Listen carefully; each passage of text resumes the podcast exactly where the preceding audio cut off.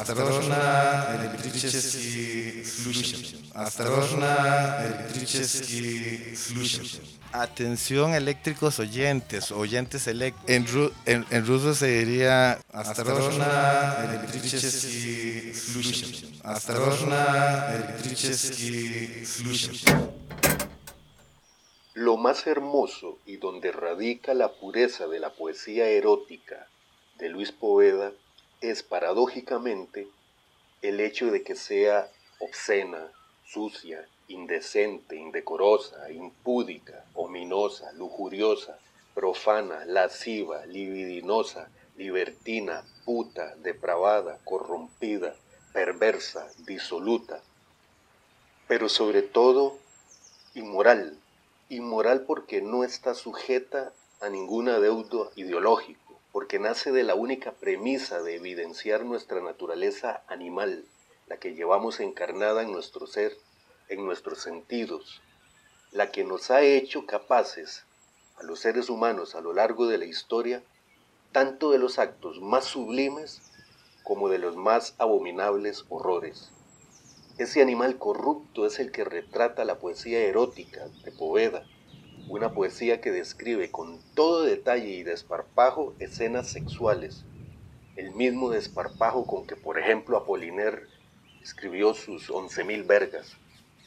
También me hace preguntarme si es el sexo, ese animal que Poveda hace rondar en sus versos, y si ahí radicará la solución del gran enigma que es la diferencia entre la biología y la cultura.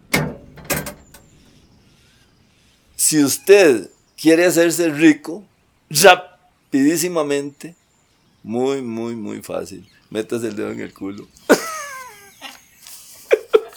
Hijo de puta. Vea, y este otro. Preciosa. Se llama este el título, Preciosa. Divina. Desde hace mucho tiempo quiero, deseo, sueño por hacerte un regalazo. Una pichota sin huevos. Poveda es un hombre que escribe y conoce mucho sobre la naturaleza, no solo sobre la botánica, en lo que es un experto, eh, en la flora, fauna, sino también la naturaleza humana, en la que también es un experto. Por un lado, le ha dado conocimiento a la universidad de sus estudios y por otro lado, en el aspecto humano, le ha dado conocimiento los años y la vida. Escuchar la obra de Poveda siempre es un viaje inesperado. Eh, no sabes a dónde te va a llevar, no sabes con qué eh, va a salir eh, la obra de Poveda a como podría ser algo sumamente tierno podría ser algo sumamente chocante para alguien. Pero me parece que escribe sobre la vida. ¿Y qué es la vida sino eso? Viajes entre lo entre lo sublime y lo horrible, entre lo, bello y lo feo.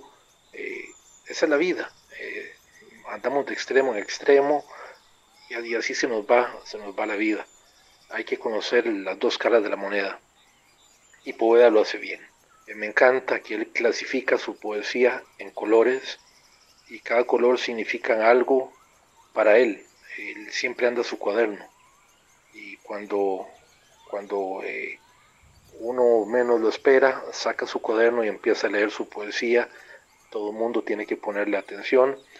Un espectáculo digno de escuchar, digno de vivir y del cual yo agradezco haber sido testigo en alguna ocasión. Pues no puedo más que decir que al señor Poveda lo admiro, lo admiro mucho. Eh, sé que es un observador exquisito de todo. Él, él, ve la naturaleza y observa y hace sus hipótesis y saca sus conjeturas, él observa la gente, él observa la vida y él está constantemente observando y escribiendo, observando y escribiendo. Y las personas que tienen esa capacidad hay que escucharlas, eh, porque vivimos en momentos y tiempos donde poca gente se toma el chance de observar simplemente vivimos. Y a quien tenga la oportunidad de hacerlo, le recomiendo que escuchen la poesía del respetado y querido Poveda. Ahí otro, qué bonito. Este es lila, meditativo. Uno nunca tiene que asirse de las manijas de nada ni de nadie. Ay, puta, qué bonito título, Amanda, weón. Es que, es que es amada. Pero le voy a poner ese título, Amanda, weón. Es un nombre bonito y, y le va bien, ¿verdad? Amanda, weón. Vamos a abrir esta. Delicia. ¡Ah! ¡Qué rico, verdad! ¡Qué rica birrita! Ay, no sea bárbaro, Es que una birrita es con estos calores y matiza bonito, ¿verdad? Dice, amada, cuando te aburras de él, búscame, que siempre te estaré esperando, con el corazón abierto y la picha enrojecida. ¡Hijo de puta! ¡Qué bueno, weón! Madre, es buenísimo, weón, no sea weón. Man, vea este rosadito, un poquito rojo, dice así. Lo que te dice terriblemente, sexualmente, enloquecedor, fue terrible, delicioso, y quedaste asustada, asombrada, hechizada, y no contestas mis llamadas, pero es que soñás conmigo, con, lo, con la deliciosa y pirotécnica culiada que te pegué. Sí, quedó asustada la chica, weón. No contestaba el teléfono, ni mierda, ni email, ni nada, man. Que, ah, sí, que asustada. Este es lila, man. Dicen estúpidamente, entre, entre, entre paréntesis, quien no, quien no desea no vive. Cierra paréntesis. El deseo que por desgracia se acrecienta en estas épocas navideñas, manipulado de infinitas maneras por, los grandes consorcios, es uno de los más terribles venenos del espíritu y por ende del cuerpo y de nuestro entorno. es que uno se pone a ver, man, la gente en la época de Navidad gasta un montón de plata en tiliches y no lleva comida a la casa ni le da buena, buen alimento a los chiquitos por estar comprando mierdas innecesarias. De, este, este tiene que ser bonito porque es amarillo. Los amarillos son más finos que los lilas. Dice así, se llama Ja, ja, ja. Es el título. Dice. ¿Qué rollo? Sale un matutino. ¿Qué había antes del papel higiénico? Qué vacilón. A veces usaban elotes o un amiguito mío, hijo de millonarios, cuando íbamos al río le encantaba limpiarse el culo con piedrecitas. Pero en mi casa solo usábamos papel periódico, impreso. Por eso mucha gente era tan docta que hasta por el culo leía. Ahora muchos usan el culo para montones de otras cosas. Pero en, en, el mero campo usaban hojas de variadísimas y primorosísimas plantitas. Pero más de un incauto hasta los huevos se, le, se les hincharon por coger ortigas. Pero una vez que un excelente muchacho consiguió una beca para ir a estudiar a la U y le decía al tata que algo de lo que más extrañaba y añoraba eran las hojitas de papelillo o las de lengua de vaca para limpiarse hasta los huevos. Y por eso los árabes te saludan y comen con la izquierda, porque con la otra se lo limpian con agua. Y nos ven a nosotros como cochinos al usar papel, porque queda de hondillo el culillo. Ja, sí, tienen razón los árabes, bueno. E-, ellos por eso ellos por eso eh, todo es con una, con, una mano es para limpiarse el culo con agua. Y queda más limpio, definitivamente, claro, bueno. Ve, ve este otro. Este no tiene color, dice. A una yica se llama. Ay, firmame en uñita. No, no, más chico en el balano. Y me dice, ¿y dónde queda eso? Y ahí, en mi pichita, es el gorro. ¿Qué te parece, Yikura? Bueno, decime, ¿dónde vamos? Muy, pero muy buenas tardes. Hoy Radio Pachuco se honra presentarles a la leyenda que motiva la logia de los bastardos de Poveda en esta seguidilla de poesía alajuelense. Una fresca tarde de verano, solo que de conservecita. Todo el mundo se codeaba. ¿quién es ese, mae? Mae, es Poveda. Mae, no puede ser, está loco. Y suelta Luis Jorge Poveda aquel bellísimo poema eh, a mí me gusta mucho, lo disfruto mucho sobre, y, en estas épocas de, de, inicio de enero, ¿ah? cuando se dan casualmente los rezos, ¿verdad? Es, es, es, un, es, un, poema muy particular este, que yo calificaría de poesía teatralizada, porque además lo que está haciendo es una narrativa de un mae que llega tarde a su propia casa, vamos a ver, y entra rezo el niño, mae. Pero, mae, Luis Jorge, mae, con, con su liricismo nos, mejor no adelanto criterio porque yo sé que ese, ese texto es sí o sí, hoy lo tenemos que tener, Jorge, yo no sé cómo se llama, pero... Un amigo me contó, por Luis Poveda. Ay, yo sí que soy playo. Te voy a contar algo que me pasó. Ay, pero qué pena. Qué vergüenza me da. Me da, me da, me da. Fíjate que un día se hizo el rezo del niñito Dios en mi casa. Y llegó muchísima gente.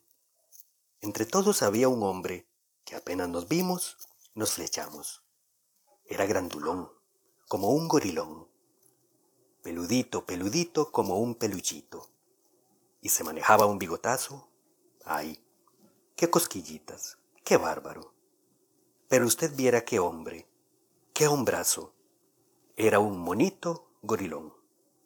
Bueno, empezó el rezo, todos en la gran sala, y yo viéndolo por una rendija desde mi cuarto, que por dicha quedaba directo de donde se sentó el monito ese. Se hincaba, se paraba, otra vez y otra vez, y yo demasiado templado viéndolo. Me chupaba los dedos uno por uno, y no soporté más. Me desnudé completamente y comencé a masturbarme ricamente. Me puse cremita, me veía en los espejos. De pronto, cogí el amado cepillito cilíndrico de peinarse que le había robado a una de mis hermanas y lo dejé como un churro, pero con toda la cremita por fuera. Y comencé a metérmelo todo, todo, todo. ¡Ah! Pero lo terrible y vergonzoso fue lo que me pasó. Me exalté tanto, tanto, tantísimo, que la hijueputa puerta no estaba bien cerrada y fue a caer en media sala de los rezos, con tres cuartas partes de cepillo en el culo. Lo demás imagínenselo ustedes. Qué pena más grande, ¿verdad? Me echaron de la casa, los infames. Me desconocieron como hijo y hermano. Dicen que fue por hereje. Pero como dice el refrán, no hay mal que por bien no venga. Ahora vivo feliz, súper, súper, a mis anchas, en un apartamento divi divi. Ustedes vieran el montón de osotes que llegan. A veces se encuentran todos aquí y esto parece la jaula de las locas pero solo de osotes. Vení, vení, no seas huraño, no seas malito, vení.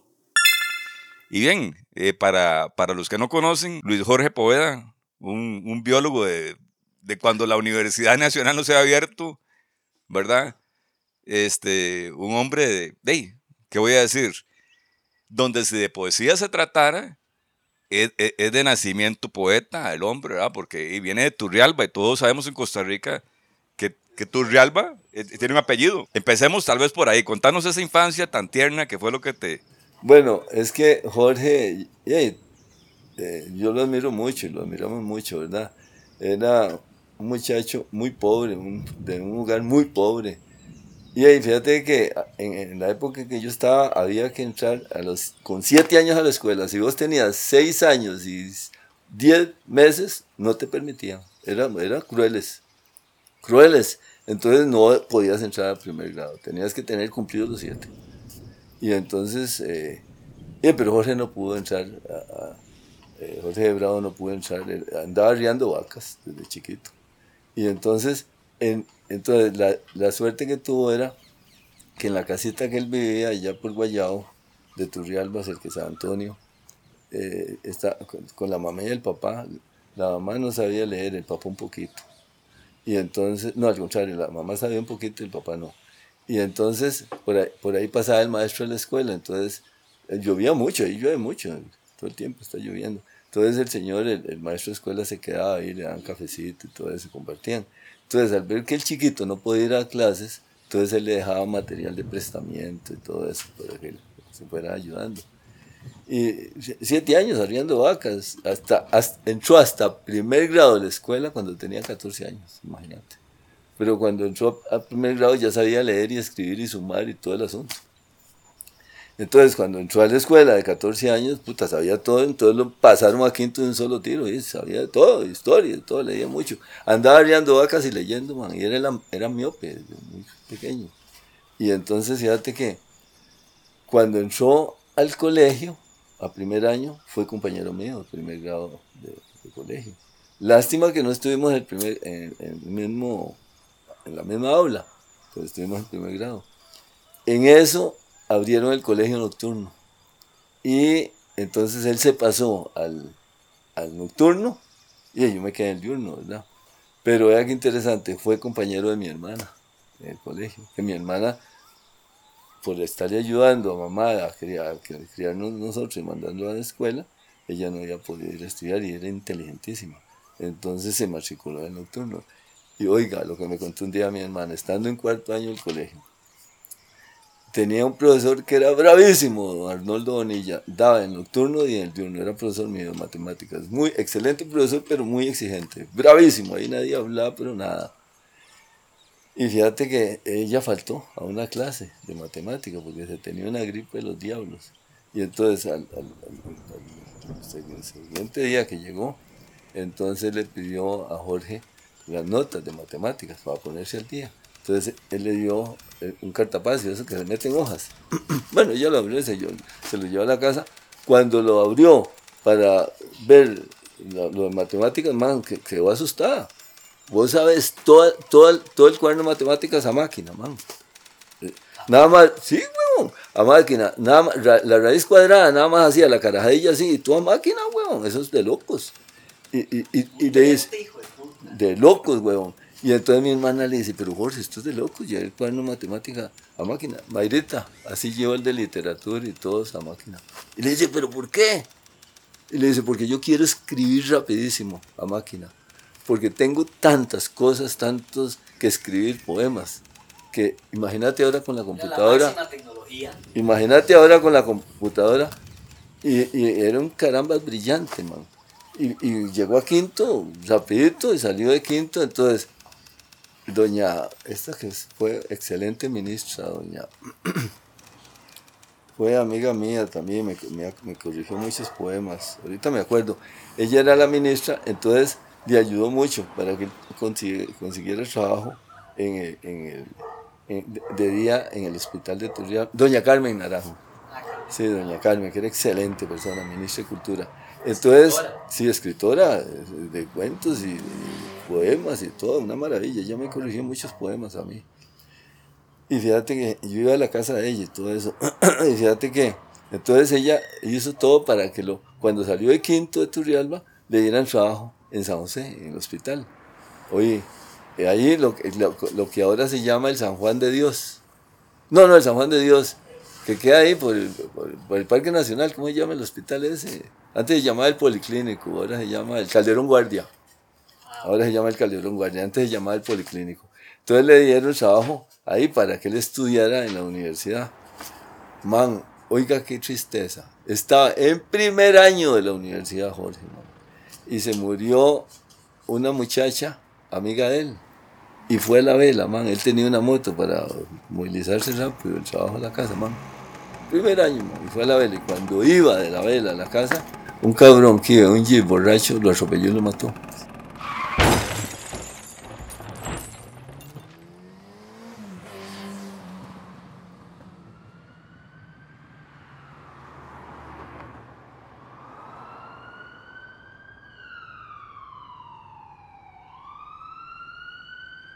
Estando un primer año de la U. Imagínate, man. Que si ese. Si, sí. Usted sabe si ese muchacho hubiera sido todo un profesional universitario, estuviera, hubiera sido premio fue, Nobel de Literatura. Fue joven, ¿verdad? Este, eh, bueno, y aprovechando, este, muy buenas tardes, aquí muy contento de, tener pues esta bendición casual del día de hoy de poder estar aquí en esta sesión tan mística con el famosísimo Poveda, del cual pues de alguna manera se ha convertido pues en inspiración de muchos. Y no, pues este, lo que le quería era preguntar, eh, bueno, primero sobre don Jorge, ¿verdad? Que usted lo conoció, que bueno, ciertamente él murió bastante joven, ¿verdad? Y después, este, un poco tal vez algo que haya compartido usted con él cuando fueron compañeros, alguna anécdota. Sí, sí, Fíjate, que, fíjate que andaba con, con Laureano Albán y con Rivel y con, con Aguilar, que, ahí está Aguilar, y Laureano estaba muy enfermo, pero eh, Aguilar está pura vida y entusiasmo. Tiene ciertos problemillas ahí en la columna. Pero Aguilar sigue, sigue, escribiendo. Y es muy, muy amigo mío. Y fíjate que andaban, andaban hipnotizando gente. Y fíjate que un día llega Jorge y me dice, venga para hipnotizarlo. Y me pone el dedo aquí, este aquí, los cuatro dedos aquí arriba y me dice, ¿qué viendo, mi amigo. Eh, usaba unos anteojos gruesísimos porque era, era miope. Y me queda viendo así y comenzaba a decirme un reguero de barras y le digo, no hombre, que me hipnotizar usted mi mierda, le está loco, le digo. bueno, es que vacilón. Y, ahí, y ella influyó en mí a los años, ¿verdad? Me dio por escribir poesía. Pero les voy a, yo quiero leerles este poema que es muy bonito, que se llama Nostalgia. Oye, qué interesante, dice. Por gran desgracia, ya hace varios años que no llegan los bellísimos colipatos primorosas mariposas, Urania fulgens, negras negrísimas, con adornos, con adornos verdes iridiscentes en el extremo de sus delicadas y tenues alas. Una sutil y coqueta colita, sí, ya no llegan, ya no pasan. Eran miles de miles, formaban como preciosas nubes de diminutos meteoritos, iban raudas para las preciosas tierras bajas, húmedas y vibrantes, en busca del maravilloso bejuco de Forbiacio, para depositarle en sus hojas los preciosos y diminutos huevecillos, para que más luego las espectaculares larvitas se alimentaran de ese nutricio follaje y siguieran el maravilloso ciclo de la vida. Pero por desgracia ya no llegan, ya no pasan. Ahora son bandadas interminables a toda hora, de día y de noche, de carros, furgones, motos, con sus rugidos, gases y contaminando hasta nuestras mentes. Y ya ni se aprecian las bellas flores silvestres que adornaban los campos, pero sí riachuelos y ríos tremendamente pestilentes. Nos vamos quedando solos, caminando como autómatas, con celulares o audífonos enloquecedores y la vorágine campeando en todos los estratos, en todas las casas, en todos los trabajos.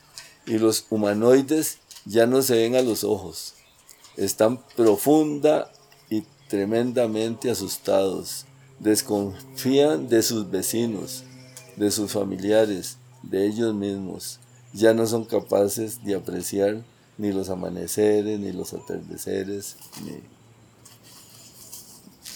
había que ver esa cantidad de mariposas bellísimas. Y era muy triste porque las, atropellaban montones de carros y ya no se venía una mano. Increíble, increíble ese, ese poema prosopopeico. Realmente muy, muy interesante porque de repente, eh, como parte de lo que hemos comentado, este, hay como tres elementos que surgen y, triangulan, digamos, lo que sería el, ser poeta, ¿verdad?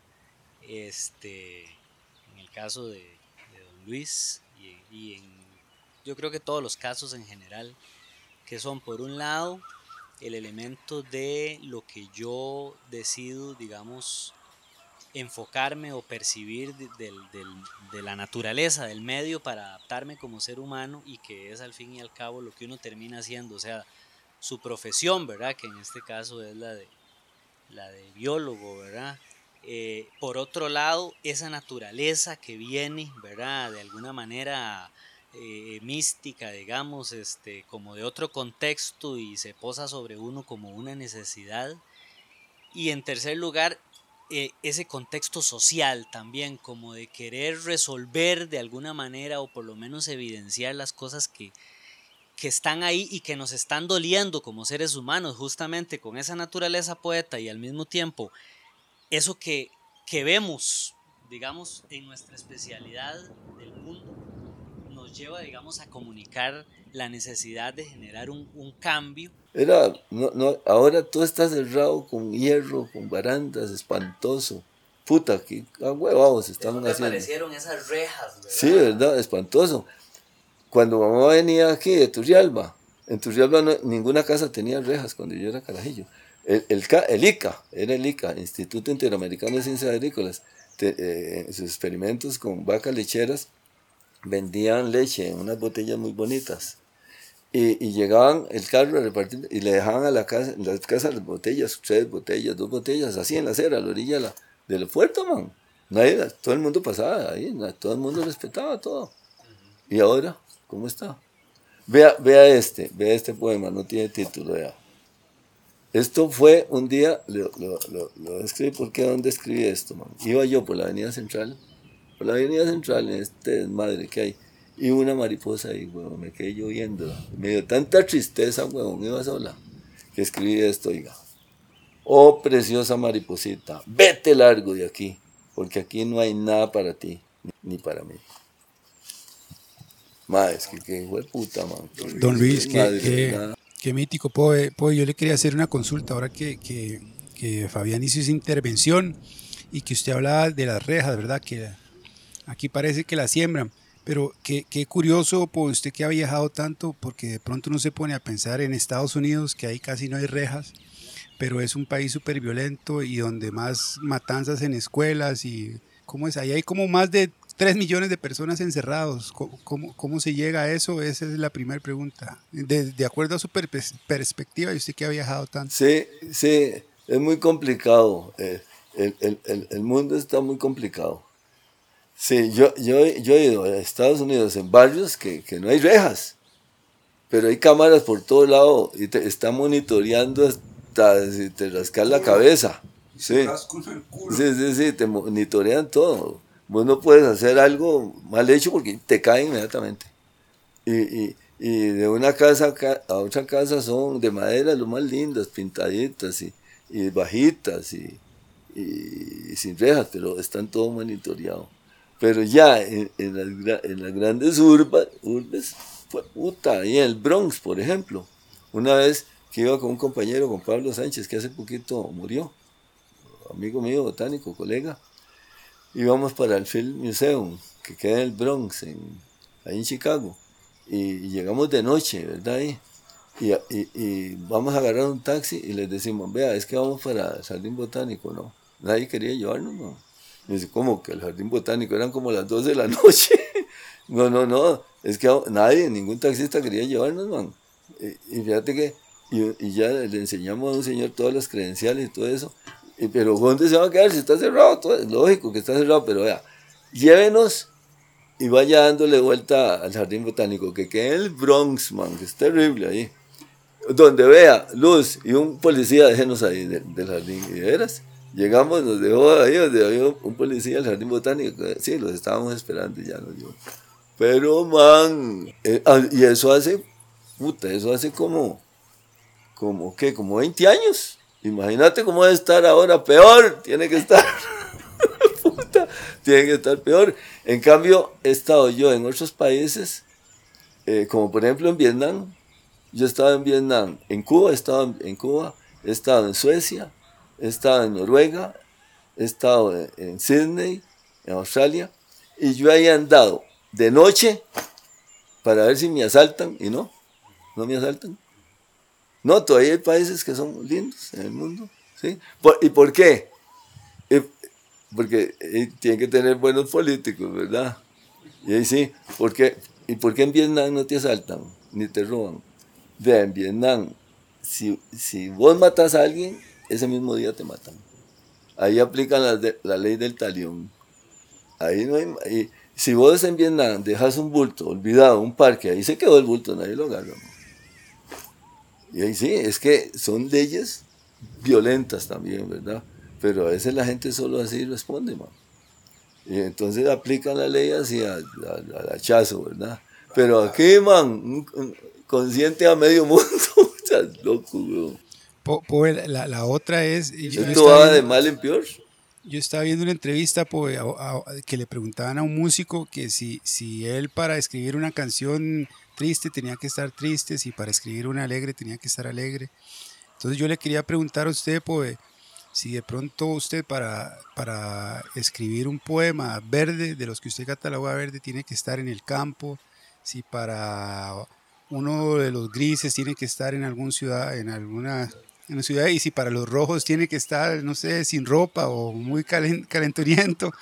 ¿Cómo nace la, la clasificación de los poemas? Eh, sí, es interesante esa pregunta, pero fíjate que a mí eh, eh, se me viene de pronto la inspiración en cualquier momento. No necesariamente tengo que estar en un lugar agradable para escribir un poema verde o un lugar así. Fíjate que muchos de, de, los poemas que yo escribo son oníricos, son que los sueño. Y entonces antes yo llegaba, me dormía y estaba tan cansado que, bueno, me, me acostaba y me quedaba dormido. Pero entonces se me soñaba eso y, el poema. Pero estaba tan cansado que digo yo, no, mejor cuando me levanto lo escribo. Y me di cuenta que no. Si yo, vos te levantas a escribir, ya te sale otra cosa horrible. Entonces, ahora, por más cansado que esté, yo me levanto a escribirlo. Porque si no, se me va, se me va y me sale otra cosa. Bueno, para hablar de la poesía de Luis Poveda, voy a empezar con una breve anécdota que les quiero comentar. Eh, hace unos ocho años Luis me invita a una gira por las montañas de Turrialba para buscar plantas medicinales junto a un grupo de farmacia. Era muy interesante eh, el simple hecho de la gira, pero fue más interesante ver moverse a Luis en la montaña. Poveda se mueve este, de una manera ¿cómo diría? Simbiótica. Este, yo no diría que él le falta, eh, por ejemplo, con la torpeza que nosotros nos movíamos en la montaña, él se movía con una, con una gracia, con una facilidad, mostrándonos una verdadera relación del ser humano y la naturaleza, algo que me pareció muy interesante. Llegamos a un claro y ahí él llega y saca de su mochila un manuscrito con poesía ecologista que me pareció, y más en ese entorno, me llegó a parecer incluso mística. Y, sobre todo, este, me parece el, ojo de, un poeta, de un observador, que encuentra belleza en cada paso. Eh, una, una, experiencia que para mí fue muy enriquecedora y que me hizo este, replantearme muchas cosas de mi relación con mi entorno, por ejemplo. Poveda clasifica su poesía por colores. Esto también es un tema interesante, que por ejemplo, él, los poemas ecologistas, él les dice los poemas verdes. Eh, tiene otros poemas como los poemas rojos que me gustaría traer a colación, que son poemas que podríamos clasificar como pornográficos viscerales. ¿A qué me refiero con esto? Yo creo que viene un poco con su relación con la naturaleza. Él ve al animal en el ser humano. Él pone al Homo sapiens sapiens a caminar en el mundo. Nos quita las máscaras y a través de un lenguaje que podríamos llamar en ocasiones este, vulgar, este, de malas palabras entre comillas, porque las palabras, las palabras hablan de palabras y la carga que nosotros les demos viene también muy dada por un medio ambiente, por situaciones contingentes. Entonces, y quizá en esas malas palabras es donde más se refleja el espíritu humano, ¿verdad? En lo que muchas veces queremos ocultar. Entonces él lo saca al aire libre y, lo deja hacer. Eso, eso bueno, es un camino que yo creo que Poveda sigue un recorrido que venía de, de Sá, de Apoliner, y que es muy interesante en el entorno costarricense encontrarse esa, esa poesía en la generación de, de Luis Poveda y también en, nuestro mundo cotidiano, porque Costa Rica es un país conservador que es conservador en todas las áreas, ¿verdad? Desde los temas morales hasta los temas artísticos. Entonces encuentro en Luis un oasis de autenticidad en, en medio de esta Costa Rica que creo que vale mucho la pena leer y ponerle mucha atención. Y también, también algunos eh, escritos que yo hago es porque, eh, por maleducado que soy. Y, yo recuerdo una vez que cuando yo estaba huililla, estaba mamá hablando con alguna persona y yo metía la cuchara y opinaba. Cuando se vio esa persona me daba sus fajazos. Me decía, usted no tiene que estar metiéndose en la conversación de los mayores. Y lo fajeaban a uno, duro. Y entonces, pero yo tengo esa mala costumbre.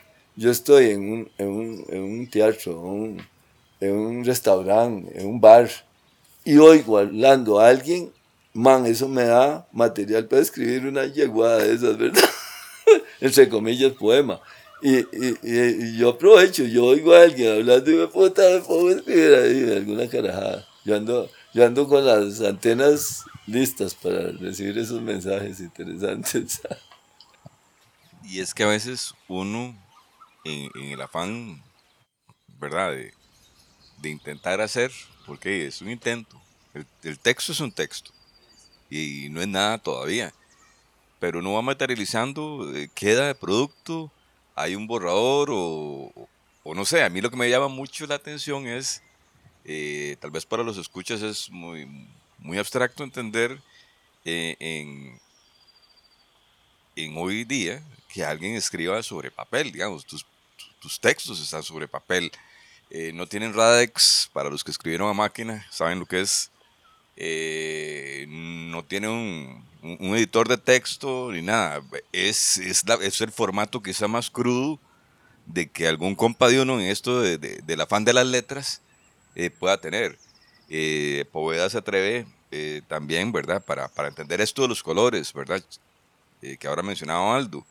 Eh, poemas de varios eh, colores, colores que asocia lo gris a lo citadino, me parece, eh, lo verde a lo más, son las odas más bellas hacia la naturaleza, en respeto a la naturaleza, que es lo suyo, él como biólogo, ¿verdad?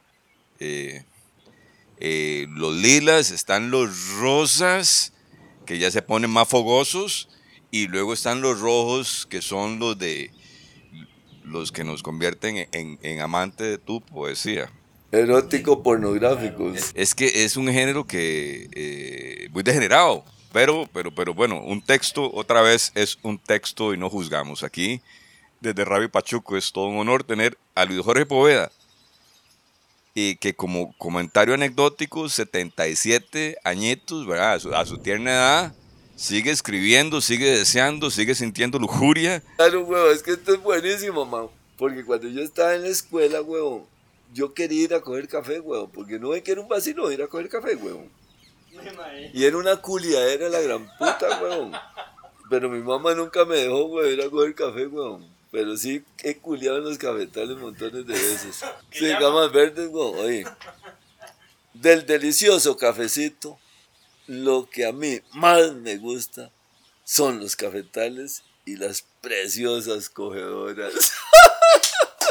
man, fíjate que, fíjate que allá en Turriman, eso sí, fíjate que en los domingos llegaban a un, a un salón, de, a un salón que era el salón, es, era el salón predilecto para las bodas y los cumpleaños y todo eso de la gente de plata. Ahí nada más era la gente pistuda, güey. Pero después hicieron otro porque ese se llamaba el rancho. Se transformó en, en, baile para prostitutas y todo eso. Pero los domingos, weón, era muy bonito. No, con las prostitutas era riquísimo ir a, bailar y culiar, ¿verdad? Y fíjate que en todo lado, ahí entonces yo los cogía. Man, man, uno culiaba en el río, en los cafetales, en los montazales, donde sea. Habían hasta cuatro prostíbulos ahí, cuatro burdeles en, en. Y en, en, en, Cartago Centro no había ni uno, weón. Man, fíjate que, el asunto es que el rancho se hizo así. Entonces, los domingos de 2 de la tarde hasta 6 de la tarde era, el baile de las muchachillas que venían del arte, muchachillas que trabajaban cogiendo café eh, en zonas alejadas, campesinas, trabajadoras. Ay, man, y llegaban unas chavalillas, pero tan preciosas, weón, preciosas. Y en esa época era muy lindo, porque en esa época ninguna mujer andaba con pantalones, sino con faldas, vestidos. y uno le metía la pierna y apretaba esos boleros, uno le metía la pierna por debajo. Entonces, entonces se quitaban los calzones y bailaban sin calzones. Man, usted le metía la pierna y le hacía así, todo mojadita la pierna. Y yo hasta que me chupaba los pantalones y decía, eh, todo mojadito, y ese olorcito. No, si tan huevón. Por eso ahora no me gusta bailar con chavalas así en pantalones. Es que no tiene ninguna gracia, weón. Pero es una puta vieja que está en pantalones. No, no, no, se rosa, no se siente el panuchito en la pierna, weón. Y, y fíjate que. aquí, weón, aquí, aquí, weón, que te quede mojado todo el pantaloncito, weón. Ma, usted, el, olorcito y todo eso. Ma, usted mira qué puta era eso, man. No decías tan weón. Ah, había una, yo le he hecho poemas a esa chavala, a una chavala. Qué linda. Fíjate que era de Aquiares. Era una finca de los Figueres. Bueno, primero era de, un, señor, ahorita no recuerdo el apellido. Y después el viejo Figueres se la compró. Y entonces, por eso yo no creo en los bancos estatales aquí. Eso es lo que a nosotros nos tiene hecho mierda también. Nosotros tenemos que ser como Canadá, Estados Unidos, como la Comunidad Económica Europea. Que los bancos sean privados todos. Y el Banco Central volando ojo. Vea, todos los bancos son unos putas ladrones. Todos. Los gringos, un puta banco que quiera hacerle un desfalco a los gringos, por solo el intento, huevón, por, solo el intento les cobran no millones de dólares, son billones de dólares y más de un puta quiebra por solo el intento. Y así hay que hacerlo aquí. No es que los bancos han sido la caja fuerte de los estos putas que se dicen políticos, que no son políticos, son politiqueros, ladrones. Que, vean, no se echaron al Banco Anglo, al pico, los putas. No se echaron al Crédito Agrícola de Cartago. El Banco de Costa Rica está en alitas de cucaracha. ¿Y quiénes son?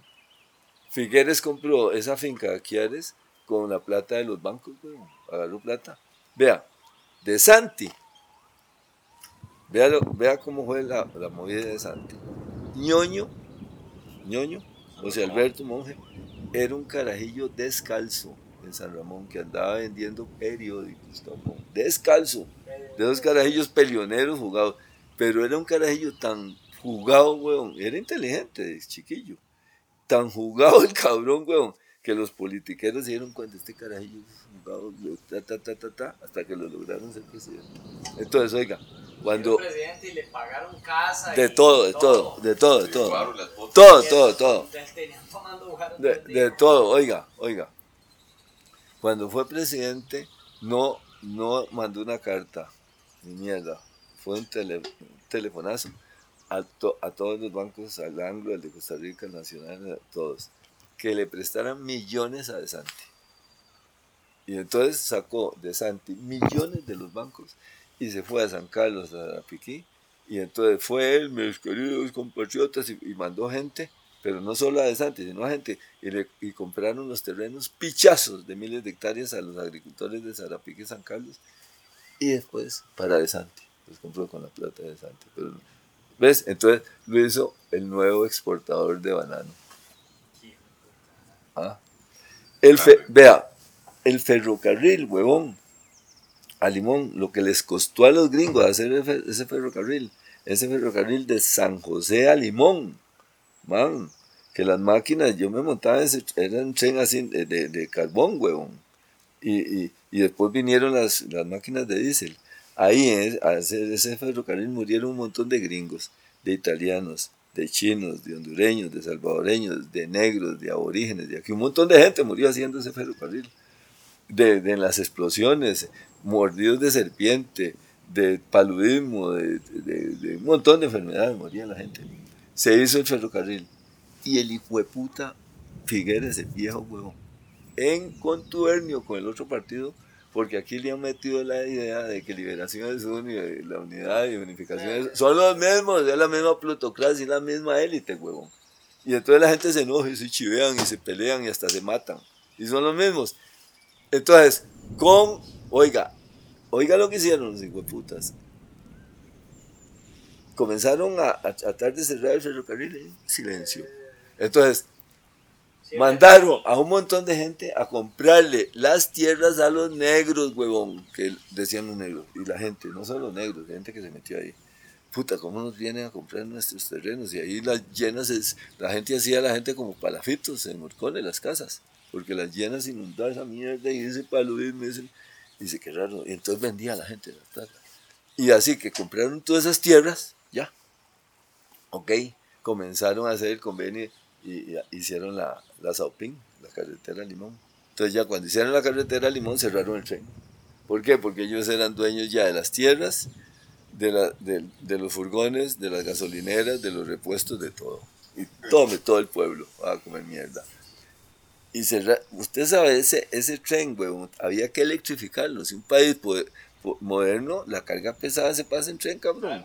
Y no solo la carga pesada, eh, eh, ah, usted sabe que, que, el ecoturismo, el turismo es la principal entrada de del país. Ese, ese tren, el, potencial ecoturístico que, tuviera sería grande. Ah, pero lo cerraron para beneficio de ellos. Por ejemplo, Garrón fue uno de esos que le compró a los negros las tierras donde, donde está Recope y toda esa mierda. se lo compró Garrón a los negros. Fíjate. Ah, ah, pero ¿qué más? El ferrocarril al Pacífico era eléctrico, huevón.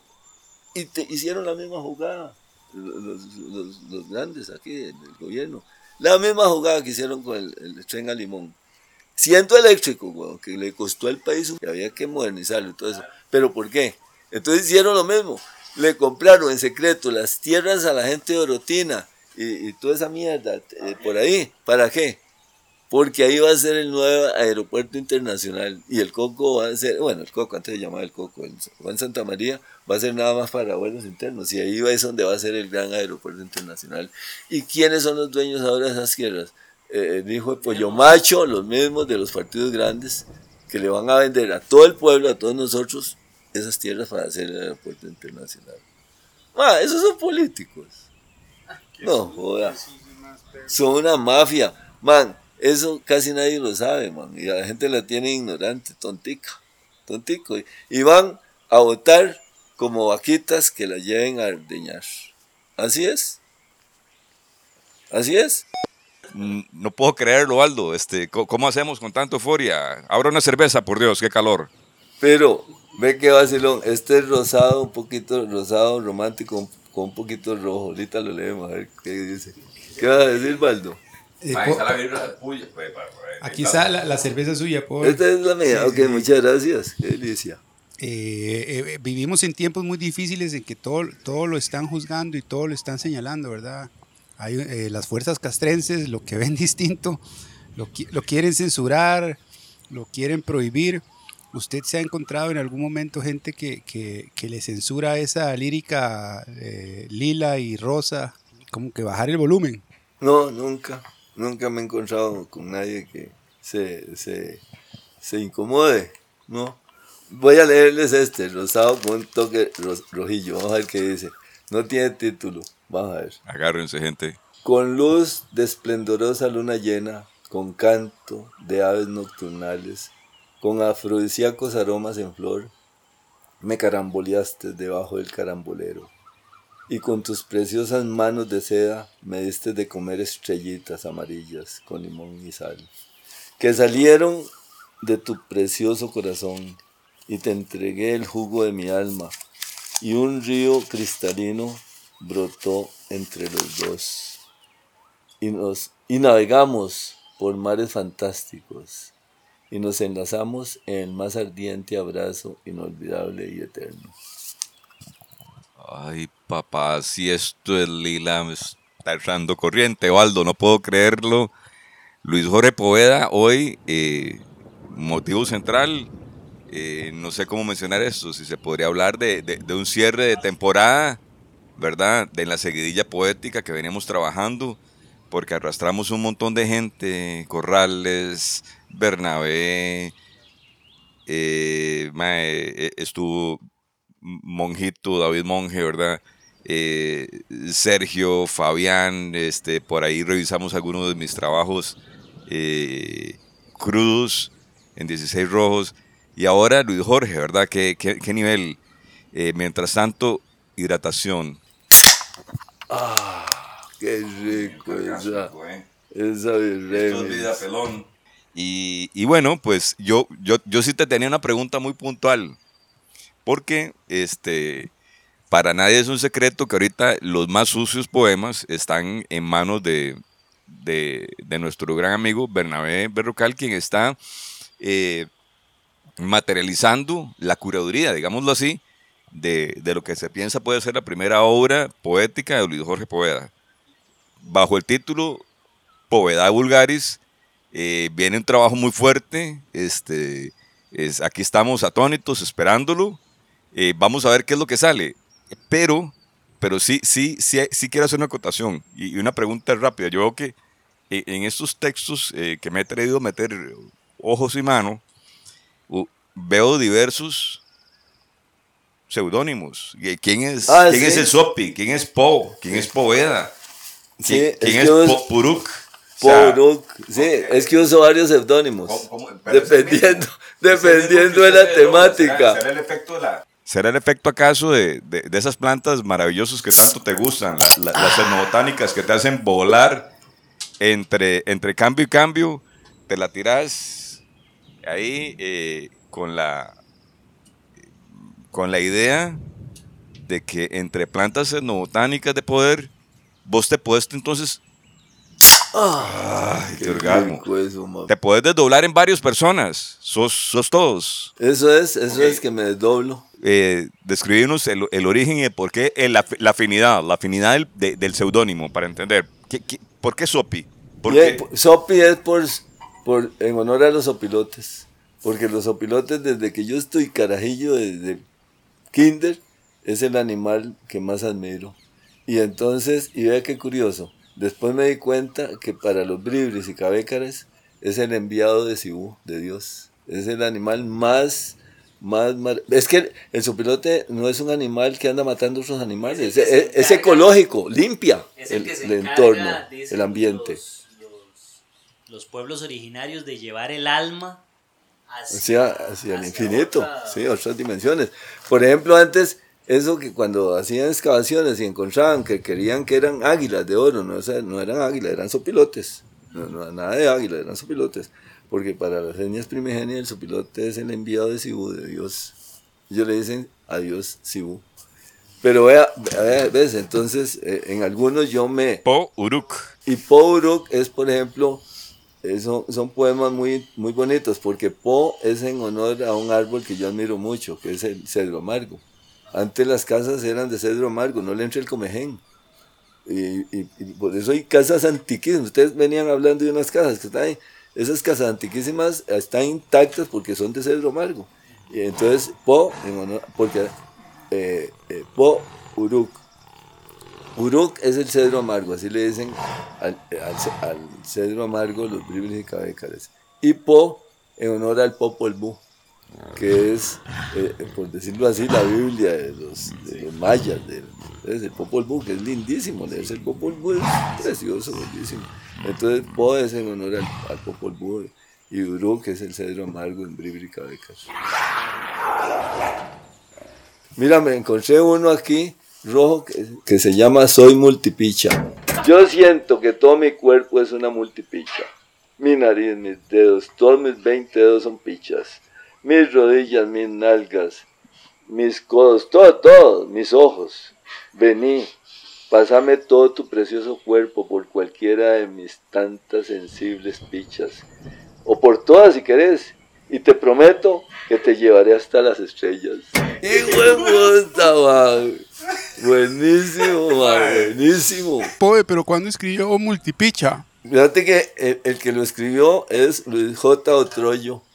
El otro yo, güey. ¿Quién sabe cuándo, güey? El otro yo. El otro yo, güey. Muy, muy mítico, muy mítico. Sí, oye este, el exorcista. No, el exorcismo. Dice. Desde anoche se me metió el diablo en toda la picha. Y no me la, y no, y no me lo he podido sacar. Necesito un buen mico para que me haga un excelente sexy exorcismo. Porque me está matando, me está dando hasta priapismo. ¡Qué mierda! Ojalá hoy me lo logren sacar.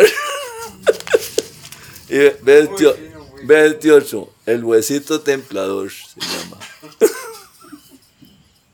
Algo de lo que más disfruto en una relación amorosa entre sábanas, arenas o, o montes son los estertores y estragos eróticos que causan en todo mi ser ese delicioso huesito público, rodeado por todo ese montazal venusiano.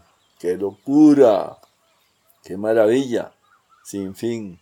Definitivamente me declaro un adorador impenitente de ese huesito maravilloso. E, este otro no tiene título, ese es otro yo. Este no tiene título ahí. No controles, no controles, no controles mis nalgas. No, no. No controles mis tetas. No, no.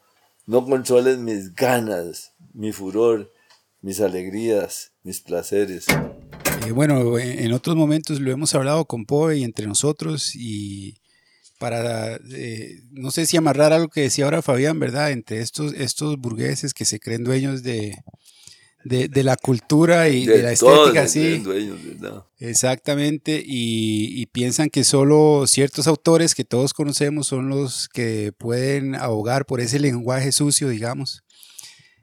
Yo soy muy curioso de las drogas, ¿verdad? Y la experimentación, y le quería preguntar a Poe, que lo tenemos aquí como un gran guía, sobre esto de la ayahuasca, que yo estaba viendo entrevistas y alguna gente lo, si, si, que usted me dijera, pues usted que tiene experiencia y grandes conocimientos, si, si esto se lo puede agarrar uno como forma recreativa o cuál es el, el, motivo por el cual uno, uno busca esta experiencia de la ayahuasca o esta otra, esta otra planta también que, que lo hace uno experimentar lo que experimenta la gente cuando ya se mueren. ¿Cómo, es, cómo es esto, Po? ¿Y, qué tanto le ayuda a usted para la, la, la creación de, de, de, toda esta poesía tan, tan mística? Son plantas que producen esos estados alterados de la conciencia, weón.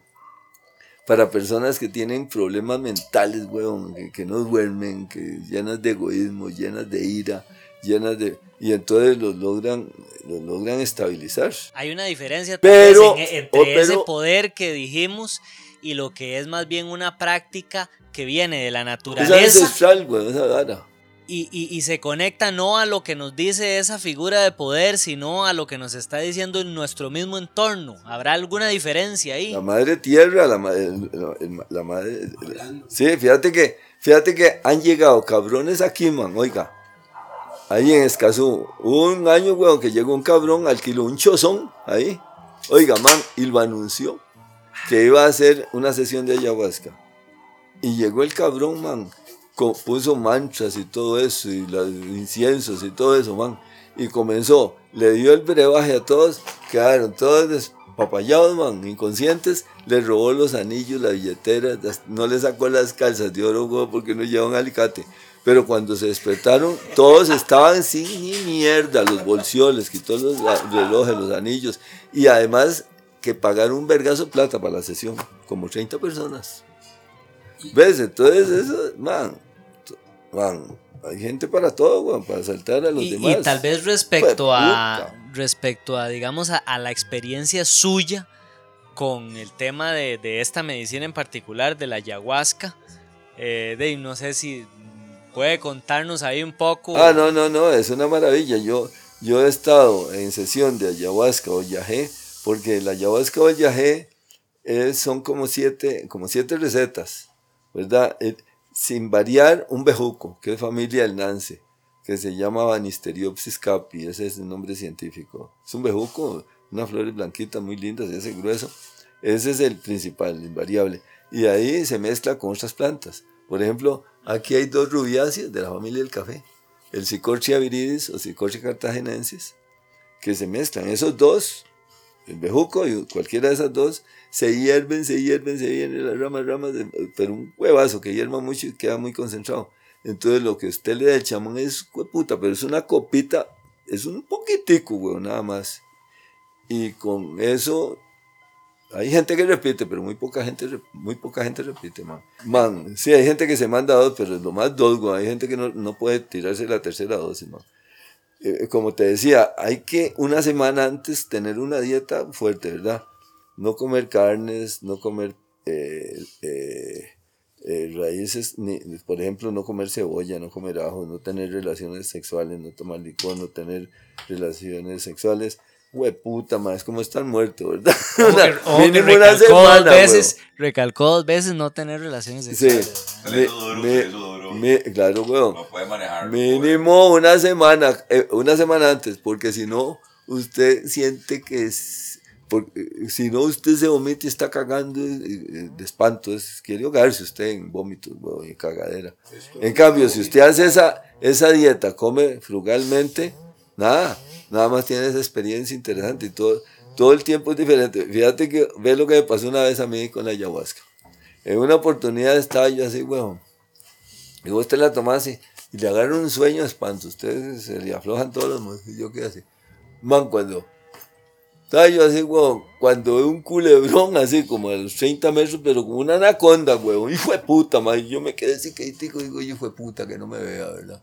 Entonces, me quedé, entonces bueno, hijo de puta, cada vez la veía más cerca. Ay, huevón, y cada vez más cerca, man. Yo sentía que me iba a morir ahí, huevón. Yo sentía que el hijo de puta me iba a agarrar y me iba a estrangular, pero así, vos la ves. Eh, man, cuando llegó, ya estaba tan cerca que mejor, digo, ya me mató este hijo de puta, ya me morí aquí, hijo de puta. Man, man, me pasó todo el cuerpo por aquí, por la de frío, frío, frío, frío, frío, frío, jalo. Hijo de puta, porque así me cago el susto. En otra oportunidad fue que quedé yo así, ¿verdad? Espapallado. Cuando siento que me despierto, man, y veo, estaba como uno de esos tanques de recope, man, y como en el centro. Y ese reguero de luces así, como, como culebras, dando vueltas por todo lado, man. Y es puta, pero enseguecedor de colores. Y yo decía, puta, pues yo no quiero ver tantas luces, yo lo que quiero ver árboles, yo que quiero ver una catarata. Y así una, una voz fuertísima me dice, sí, pero aquí no hay. De puta, de puta, digo yo, qué mierda. Entonces cerré los ojos bien, huevón, y aún cerrado los ojos yo veía brillante. Cuando sentí que comencé a levitar, de qué de puta, man. Comencé, comencé a subir, huevón, y yo veía que iba subiendo, y dice así, iba subiendo, subiendo, y me desaparecí. Hasta que me desperté el otro día. Vea, y un amigo mío una, eh, allá en, la, en media montaña, cerca de la frontera con Panamá, eso se hizo con los, nada más con los aborígenes, los noves, mal llamados guañíes, ¿verdad? Los noves. Man, fíjate que el, camarógrafo que iba en ese entonces estaba tomando, se, se apuntó a la carajada. Man, estábamos todos en la sala y el chamán ahí, weón un chamán de la Sierra Nevada de Santa Marta que vino. Excelente persona, man. Y fíjate que eh, cuando un, médico, era médico, el chavalo, y eh, era médico, pero también etnomédico. Era colombiano y era profesor en, una, en, en, Bogotá, en la capital de Colombia, en una universidad, yo creo que se llama La Pontificia, que es de puros sacerdotes. Yo estuve allá y por cierto fuimos a una sesión de, de ayahuasca, porque ahí en la universidad hicimos un congreso de terapias integrativas, de, de plantas medicinales, extractos animales, de plantas, de piedras, arcillas, sonidos, todo eso. ¿Ves qué maravilla? Pero después fuimos a una finca, larguísimo, hicimos eh, otra sesión de ayahuasca. Es, esa, esa universidad es, de unos sacerdotes que son muy, a veces los, los, del Vaticano no los transan mucho, weón. Son jesuitas, yo creo que son los jesuitas, los jesuitas porque son muy críticos, weón, ¿verdad? Una universidad bellísima, todos los edificios son de ladrillitos. Unos jardines, man, que usted no ve, pero ni esto de basura, ahí, todo un orden bellísimo, weón. Y ahí fue la, la garajada. Y fíjate que fue, fue una semana ahí en esa universidad. Y fíjate que al final el rector eh, llegó y dio una charla muy bonita y nos invitó a la cena ese día. Y yo creí que era ir a algún lugar, un restaurante, hombre, ahí mismo, weón. Eh, era un salón inmenso, weón, y con un chef, una comida deliciosa, weón. Pero riquísimo, muy variada. Y el postre, por cierto, era de, fresas, pero exquisito. Que yo fui a hablar con el chef, que fue puta, postre más rico, weón. A felicitarlo, ¿verdad? Y, el, el, camarógrafo que... Espérate, weón. Y entonces el camarógrafo que, que, estaba ahí y que llegó ahí a la selva, man, oiga, weón, ese cabrón, estábamos ahí y estaba el médico ahí. Cuando oye, se oye el tigre, man. Se oye el, tigre, el jaguar. Oiga, huevón, pero media selva, cabrón, ahí, bosque, bosque prístino, ahí, usted viera lo que fue llegar ahí, huevón. Una cholía de la gran puta. Y fíjate que entonces, oye, el jaguar. Y entonces un carajo Dice, sí, es el jaguar, ahí anda, sí. Cuando, cuando, cuando sale, llega el chavalo de Colombia, el médico ese dice, no, no es el jaguar, es un compañero de nosotros que está haciendo como un jaguar. Se sintió que se había transformado en jaguar. Entonces yo en un despiste me salí a verlo y el cabrón estaba ahí dando vueltas. Y cuando yo llegué, huevón, me hacía, así, me hacía así hijo de puta, ¿verdad? Pero así, eso, hacía como un jaguar, exactamente, man. Y fíjate que... Y se sentía la, la presencia del jaguar dentro del hombre, digamos. Claro, cabrón. La torta fue que esa tarde ahí, eran solo noves, como le dije a usted, pero solo un cabecar había, que lo había mandado la CONAI, la Comisión Nacional de Asuntos Indigenistas. Y, es, y cuando íbamos todos en la montaña viendo plantas medicinales, que esta planta, y que este bejuco, que esta raíz, y que esta mierda, man, el señor ese, man, había un bajo, dice, ya vengo, voy a regalar una planta que quiero enseñársela. Y bajó, cuando se baja así, hizo así, se tiró para atrás. Ay, huevo. Fíjate que cuando fue a agarrar la, rama, en el padrón había un hueco y había una matabuey, que le dicen matabuey o plato blanco, porque la jupa es como de este tamaño negra. Y es la más grande del trópico americano. Man, era este grueso, huevón, inmenso, estaba en un hueco así, huevón, enrollada, que es peligrosísimo. Se lanza, ese señor nació ese día. Donde fue a agarrar, la vio y se tiró el señor para allá, huevón. Y la fueron, hijo de puta, yo la fui, todo el mundo. Y digo yo, mierda, vayan, vayan, sigan. Porque digo yo, no, no, no, algún cabrón es capaz que la mata. Y les digo, no, no, sigan, sigan, sigan, sigan, sigan. Y yo me quedé de último para que no la mataran. Y la, la, la reunión fue cerquita, como, como, a 50 metros de donde estaban las culebras. ahí está. Bueno, usted, sabía, el cabrón en la noche, huevo, a medianoche caminando ahí, cuando lo vemos, man. Y el cabrón, como nos hacía así, se metió a la montaña, el cabrón, man, y salimos y comenzó a hablar rarísimo. No se le entendía ni mierda, lo que llaman en lenguas. Entonces fuimos y dijimos al chamán. Y dice, no, no, no, venga, él llega solo. Cuando al rato era, bueno, seguimos hablando, tertuleando. Cuando eh, llegó el hijo puta así, pálido, pálido, así con los brazos. Nos volvió a ver a todos así, se devolvió otra vez y siguió haciendo como un. A mí me daba miedo que puta lo pescara la bicha ahí. Cuando al rato volvió, nos volvió a ver, ta, entró, se acostó y se durmió. Y el otro día, cuando era el almuerzo, man, estaba el cabrón solo comiendo para allá, entonces yo me le acerqué. Digo, ma, usted el, lo que usted hizo, cabrón, y el susto, y ahí, que habíamos estado la mata, güey, ¿se acuerda? Entonces, ahí terciopelos en puto y todo eso. Usted de noche, cabrón. Y de pronto usted se metió a la montaña y comenzó a hablar rarísimo, eh, en lengua, no le entendía ni mierda, ¿y por qué? Me dice, man, quiere que le diga una cosa, yo soy otro. El de la ayahuasca me cambió. Yo estaba yo estaba hablando con las plantas y con las hierbas y, yo, ellas me contestaban. Pero yo soy otro, ¿por qué? Me dice, porque a mí, antes de esto, que, que me decían, ah, ah deforestaron una montaña, que quemaron una montaña. Yo decía, ¿qué me importa ni mierda? Que un río allá contaminado, ¿qué me importa si yo no vivo a la par de ese río? Ah, él, pensaba así, que a mí qué me importa ni mierda, que en cambio ahora yo siento que, que estoy hermanado con todo, con las aguas, con el aire, con los ríos. Le digo, vea, quiere que le diga una cosa, man. Usted volvió a nacer, usted es otro. Y me dice, sí, man, yo soy otro. Estoy hermanado con el todo, con la naturaleza. vea, ojalá a todos les pasara lo mismo, weón, viviéramos en, el Edén, en el paraíso terrenal. Qué interesante, qué interesante porque ciertamente, bueno, yo, yo tuve la, oportunidad de, experimentar también, digamos, un, ritual, porque para mí más que una medicina es, es un ritual, digamos, que lleva consigo una serie de cosas eh, de ayahuasca y este, ciertamente esa comunicación tan clara con la, con la naturaleza, o sea, poder sentir la vida que existe ahí en cada uno de, esos elementos que componen eh, nuestro entorno, eh, nos hace pensar en, el respeto que debemos tener por todos, ¿verdad? Si, este, si esta biosfera es un puntito del universo, claro. Poe, yo he estado viendo que la, cuestión de, de, la serpiente es como una constante en esto de la ayahuasca. A un montón de gente le aparece. Es que la serpiente es una constante en todas las etnias del mundo. Vea, aunque, aunque no hayan serpientes, los chamanes las visualizan.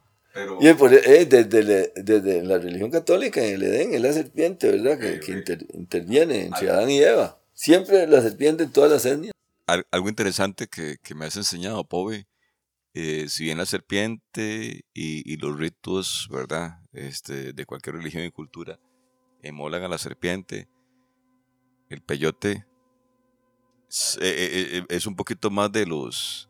No, yo estaba en Son renos, ¿qué es lo que se ve? yo, estaba los venados, los venados. Sí, sí, los venados, porque los venados son sagrados. Para los malecos aquí, en los malecos, en el norte, el venado es el animal sagrado para ellos. El, venado es el animal sagrado. Y es lo que ves cuando peyoteas. Sí, sí, sí. Eso ya, ya no, ya es, el capítulo de ayahuasca es diferente, ¿no? Es otra, otra cosa.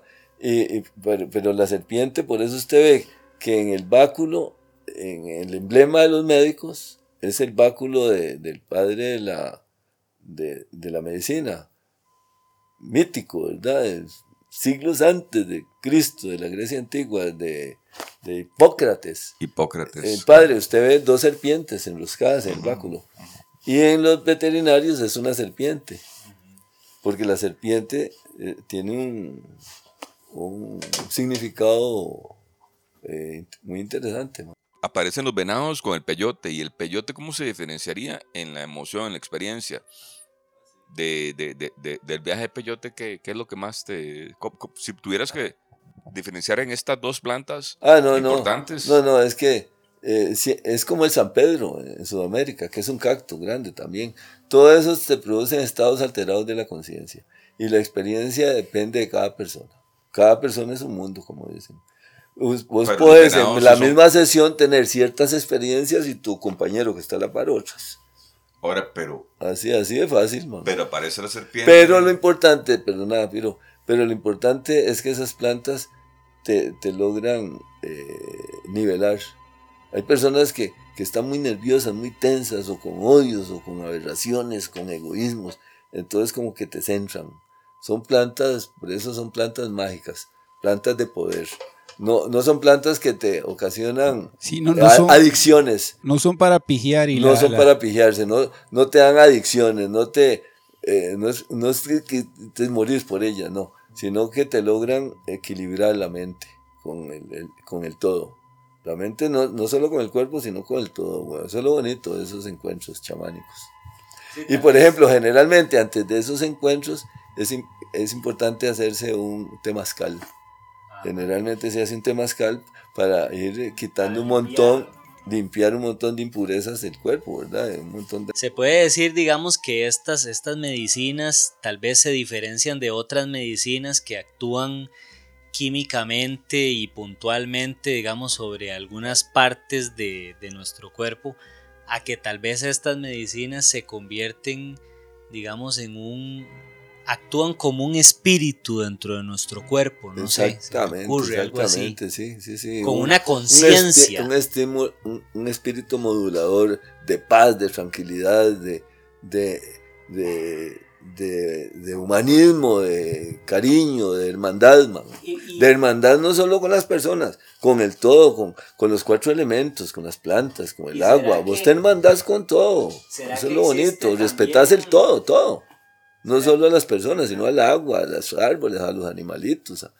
Van, eso es lo bonito. ¿Será que, digamos, en las plantas existe una, una conciencia que tal vez pueda llegar a ser mayor que la, que tenemos otros seres como los animales? Este, ¿Verdad? Porque uno, uno como que tal vez asocia a, otros animales con nuestro propio sistema biológico y entonces dice, bueno, estos tienen un, un sistema nervioso, sienten emociones y más, pero las plantas tal vez están ahí como, como disociadas, ¿verdad? Eh, pero de repente eh, estas medicinas nos enseñan que más bien estos seres pueden llegar a tener una conciencia mayor que nosotros, ¿verdad? No sé cómo, cómo lo ve usted, ¿verdad? Pero eso, eso es lo interesante, ¿verdad? Que, que, te logra esa, esa entropía, esa esa paz, esa tranquilidad, esa hermandad con todo. Entonces vos vas a estar siempre tranquilo, lleno, eh, contento, con alegría, con felicidad, respetando todo, man. Eso es lo lindo. Pero es, es, interesantísimo eso. Fíjate que por eso muchas personas que han, han caído adictos a, a drogas violentas, ¿verdad? A la heroína, a la cocaína, al crack, al guaro, al sexo, al estudio. Porque hay gente que estudia, estudia, estudia, weón, y por estar estudiando, eh, eh, hasta los hijos les estorban, weón, en las casas, y por estar estudiando. Eh, viven, viven en un infierno en las casas, cabrón. O, aunque sea un chozón. Y, y, cuando, cuando logran eh, entrar en una etapa de estas, eso les va ayudando a... ¿Cuál sería, cuál sería la, la receta desde su punto de vista? ¿Cuál sería la receta para ser un poeta dentro de, dentro de nuestro contexto social, dentro de nuestra realidad? Fíjate, no podría contestarte esa pregunta, porque cada uno es un mundo.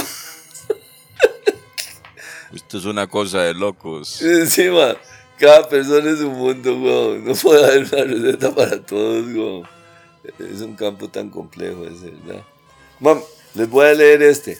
Es interesante porque vos sabes ahora con, lo del COVID, mucha gente dice, no, no, no es problema, el COVID es uno de los, de los jinetes de la, del nuevo apocalipsis. Mucha gente lo considera así, man. oiga este, los apocalipsis el ente humano ha sido y es un ente aberrante, abominable, apocalíptico, ya que ha sido el causante de varios periodos apocalípticos en su desdichada historia, y dejará de serlo hasta que desaparezca de la faz de la tierra o hasta que tres puntos suspensivos. Y, y esos tres puntos suspensivos eh, en el mundo hay muchas personas preciosas. En todos los barrios, en todas las ciudades, en todos los pueblos hay personas que son una maravilla, Pero una maravilla, Y, son estrellas, son luces que nos guían. Jesús, Buda, eh, eh, vecinos que uno tiene, weón. Puta. A uno le encanta eh, caminar y encontrarse con vecinos que, puta, son una maravilla hablar con ellos, y te hacen el día agradable. En cambio, otras personas que usted las ve y les dice buenos días, ni te saludan y, van caminando con la mirada seria, el, ceño fruncido, como rabiosos. Ahora en tiempos, en tiempos de coronavirus, ese tipo de gente ya no tiene que mostrar ni hacer ni buena mala cara. Debajo de la mascarilla no, no se deja ver la esencia. eh, Luis Jorge Poveda nos comparte eh, de, esos de esos textos inéditos, ¿verdad? De tan, tan de él. ¿De qué color es? Ya, ya, lo, ya, ya, lo pintó. Ve este, ve este. Eh, este se llama La Virgen de los Ángeles. Qué gente más estúpida y opiada. Sale en el periódico el domingo en primera plana. La negrita sacó lágrimas a sus fieles.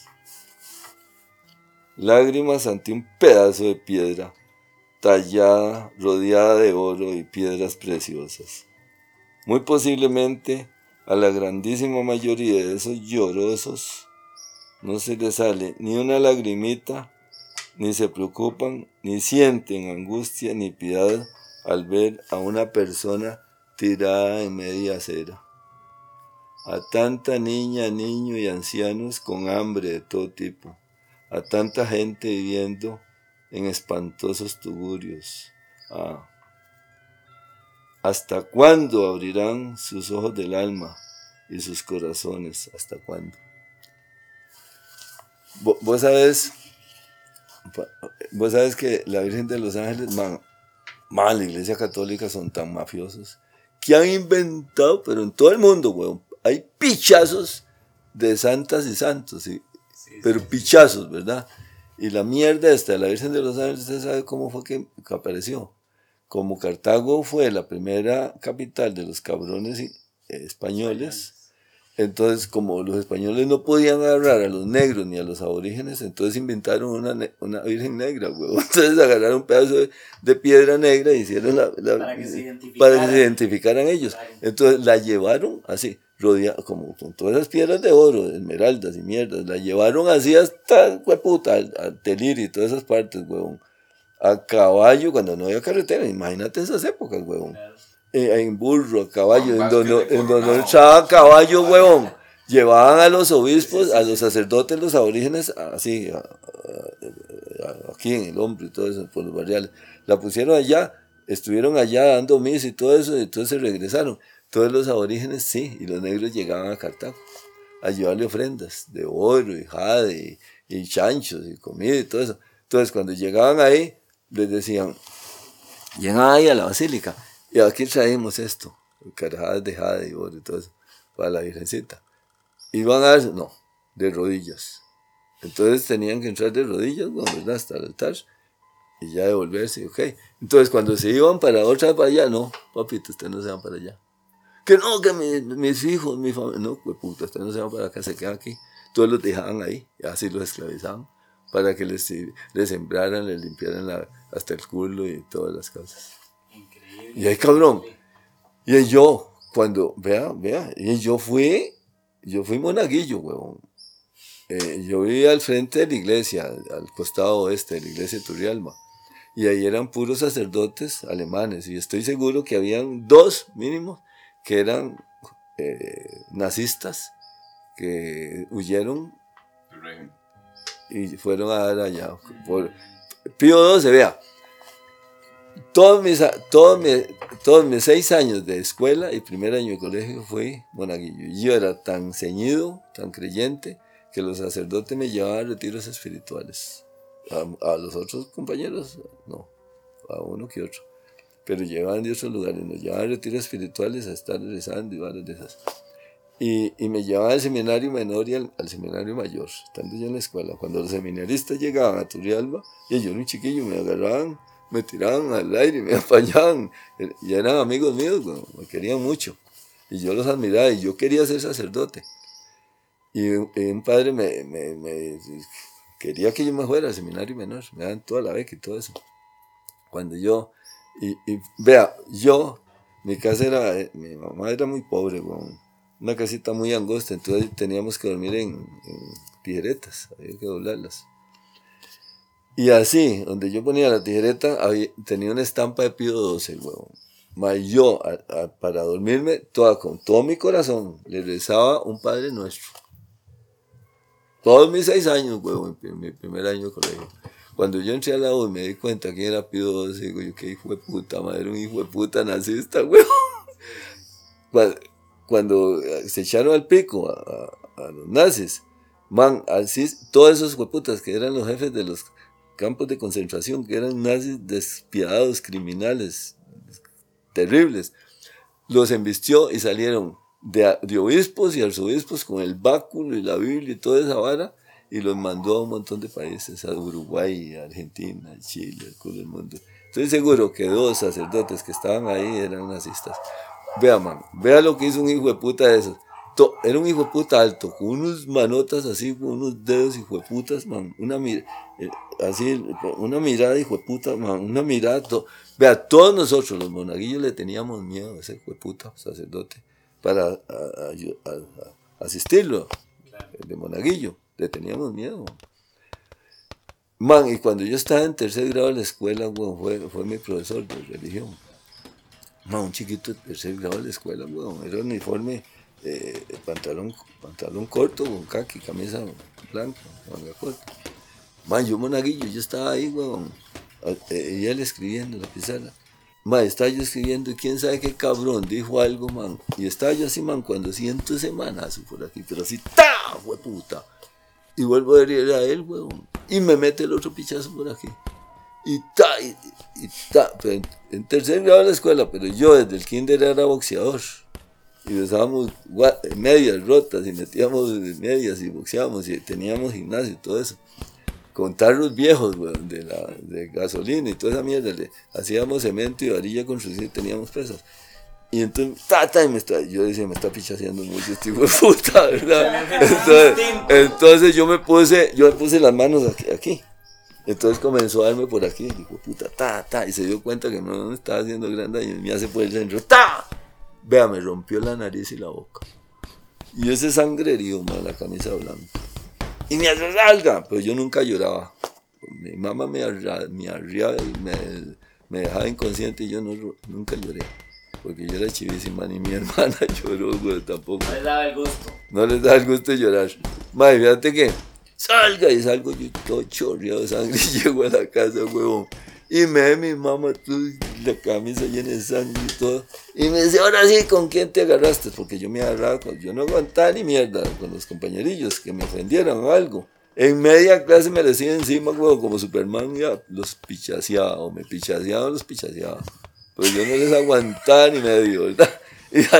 Y, me, dice mi mamá, ahora sí, ¿con quién te agarraste, hijo de puta? Ella misma se inventaba la madre, güey. Y, ma, estaba barriendo, me quebró el palo, le escoge la jupa. Oiga, y me agarró, man, me agarró con la faja a darme y darme pichazos, man. Y me tiró a la cama y yo quedé inconsciente y me daba fajazos y yo ya no sentía ni mierda de la verga que me dio mi mamá, las patas me las dejó y nunca me dijo qué fue ni por qué fue. Eh, porque yo le dije, porque ahora sí, ¿con quién te agarraste? Y le digo, fue el padre Luis. Hijo de puta, cuando yo le digo al padre Luis, me quebró el palo la escoba en la jupa, güey. Estaba Y fíjate que, por blasfemo, hereje y todo. Qué, qué vida más dura, pobre. Pues ya, ya, ya, ya se están aquí viendo los atardeceres alajuelenses, tremenda tarde de verano con Poe. Eh, yo creo que podríamos cerrar con un, par de lecturas míticas, mi líder. Mientras usted... No, no, no yo, yo, pensaba que nada más este, agradecerles a todos los que hasta aquí han llegado. Eh, hay, no, no, ma, no, no, no, no es para menos, ma. Nuestros patrocinadores y los dicta Valdo eh, andan súper agradecidos. A los proyectos que hacen posible este espacio, Puritico Skate, Estio, Balasbor, Nacional Skateboards, Cannabis Airlines y MAP. Radio Pachuco presenta lo que futuramente se puede estar proyectando dentro de los mismísimos estudios Culebra Reyes, que es un proyecto que más adelante vamos a masticar. Materializar. sí, porque son tiempos de cambio. Podríamos ir a hacer una experiencia. Podríamos ir a hacer una experiencia de ayahuasca y el otro que dijo Poe antes de, de echarle mente antes de materializar los Culebra Reyes para que nazcan santos, santos, santos esos estudios. Más puros, más míticos. Más míticos. Sí, sí, meterle un poco más de sazón ahí. Entonces, pobre, ¿de qué color va a escoger? Ya está coloreada, ya tiene nombre esa. esta, esta, por ejemplo, que es, verde, ecológico. que se llama La Puerta Esmeralda.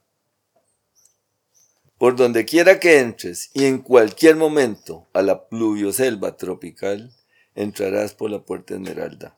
Abrid bien los ojos del alma. Tus sentidos vibrarán y todo te será maravilloso. Bonito, ¿verdad?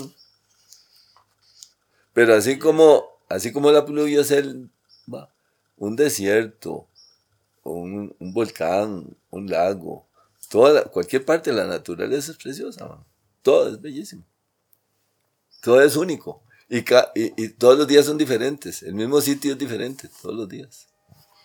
Sí, todo, sí, todo sí, lindo. Muy, muy, muy místico, la verdad, este, muy Muchas gracias, cabal, de todos antes, de que tal aquí. vez este, nos, nos termine de, de- de deleitar en esta tarde, que realmente ha sido un, un regalo este, de mi parte, lo que quiero, bueno, es, es agradecer, ¿verdad? Agradecer como participante y a la vez como oyente, por supuesto, quedo convidadísimo para ese segundo episodio que no me pienso perder y este de verdad pues eh, agradeciéndoles y enviándoles las mayores bendiciones en esta tarde en que realmente se ha materializado este, este regalo ¿no? de, de- de tener aquí al mismísimo ¿Cómo, Poveda. cómo disfrutamos Gracias. aquí? Fabián, ya lo dijo todo, usted, usted ya sabemos qué es lo que opina, usted estuvo aquí, yo también, nuestra opinión es un silencio tácito de ese que amalgama cuando la palabra se eclipsa y empieza el silencio a producir el cambio.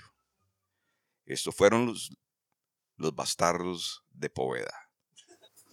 Qué bueno, buenísimo. Muy, pero muy buenas tardes y nos escuchamos hasta la próxima.